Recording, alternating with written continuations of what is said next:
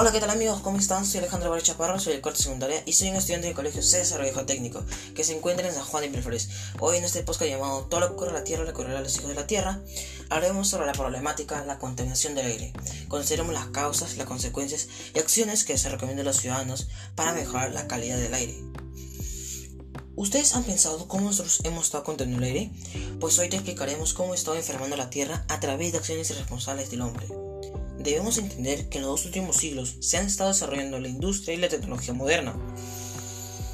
Una de las consecuencias que se obtuvo fue la contaminación del aire, pero lamentablemente vivimos en una ciudad donde la población ha estado cometiendo acciones que perjudican el ecosistema donde viven y esto afecta a todos los seres vivos que los rodean.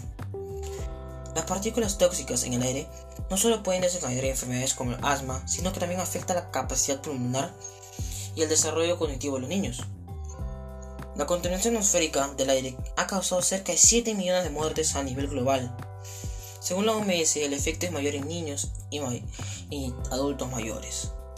La OMS ha estimado que solo en el 2016 cerca de 600 mil niños murieron de infecciones respiratorias agudas causadas por el aire contaminado y en adultos un tercio de las muertes por accidentes cerebrovasculares, cáncer al pulmón y enfermedades al corazón. Esto se debe a la contaminación del aire.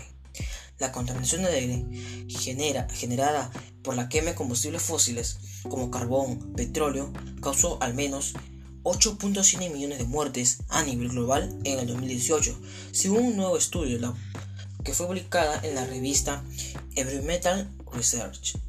Entre los contaminantes primarios atmosféricos del aire encontramos el óxido de azufre, este contaminante se genera donde la combustión de los compuestos azufrados y de la quema de combustible, como gasolina y petróleo. Óxido de nitrógeno. Se obtiene la quema de madera y combustibles fósiles, como gasolina, carbón y gas natural. Monóxido de carbono. Resulta tóxico a altas concentraciones en exposiciones a corto plazo. Entre las fuentes destaca el transporte, instalaciones de tratamiento y distribución de combustible sólido. Dióxido de carbono es producto de la combustión y el principal gas que provoca el efecto invernadero.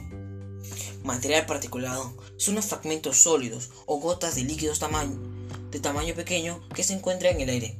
Pueden tener una composición diversa, están formados por dos tipos, el de origen natural y de origen humano. El origen natural es formado por partículas minerales provenientes de la erosión natural y del terreno, y los materiales o particulares orgánicos provenientes de la emisión, polen, mohos, poros y algunos componentes más.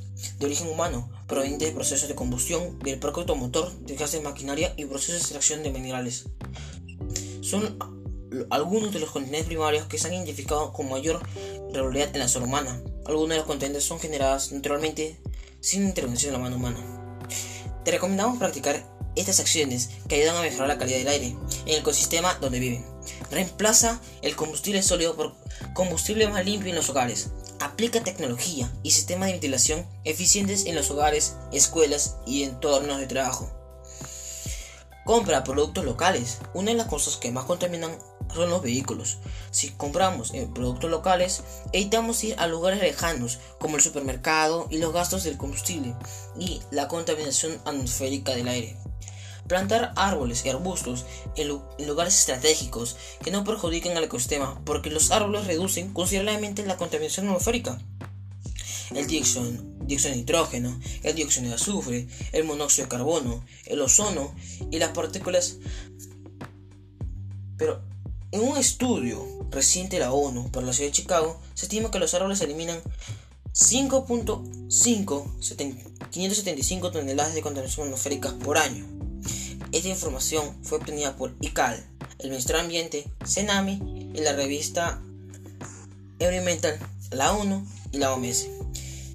Con todo lo mencionado, estoy seguro que entiendes que la situación en que nos encontramos, y ya que la contaminación atmosférica del aire no solo afecta a la Tierra, sino a nosotros mismos, que no vamos a estar muriendo a causa de nuestras acciones. Finalmente espero que reflexiones y tomes en cuenta nuestras recomendaciones que hemos brindado en este podcast. Y también agradezco a todos los oyentes que se quedaron hasta el final. Recuerda que la humanidad necesitó 30 siglos para tomar impulso y le quedan 30 años para frenar antes del abismo. Michel Bosquet. Nos vemos en el siguiente podcast. Evita el sedentarismo. Tú ganas.